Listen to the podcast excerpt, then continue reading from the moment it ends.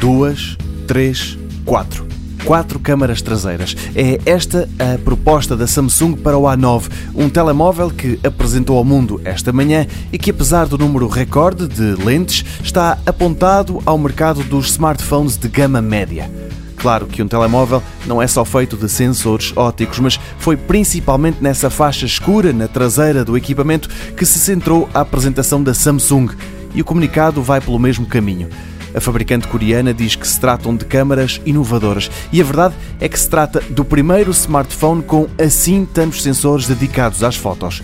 Uma das lentes permite um zoom óptico de duas vezes, outra é uma ultra grande angular, há ainda um sensor dedicado à profundidade de campo, o que permite escolher-se o que é que na imagem deve estar focado e o que é que é acessório, e depois há ainda uma outra lente de 24 megapixels, que é a principal, ou seja, a que será usada mais vezes e que a Samsung diz que permite capturar imagens nítidas e brilhantes em ambientes com muita ou pouca luz. De resto, tem 6 GB de RAM, vem com 128 GB de espaço de armazenamento e o slot para cartões microSD que podem ir até aos 512 GB.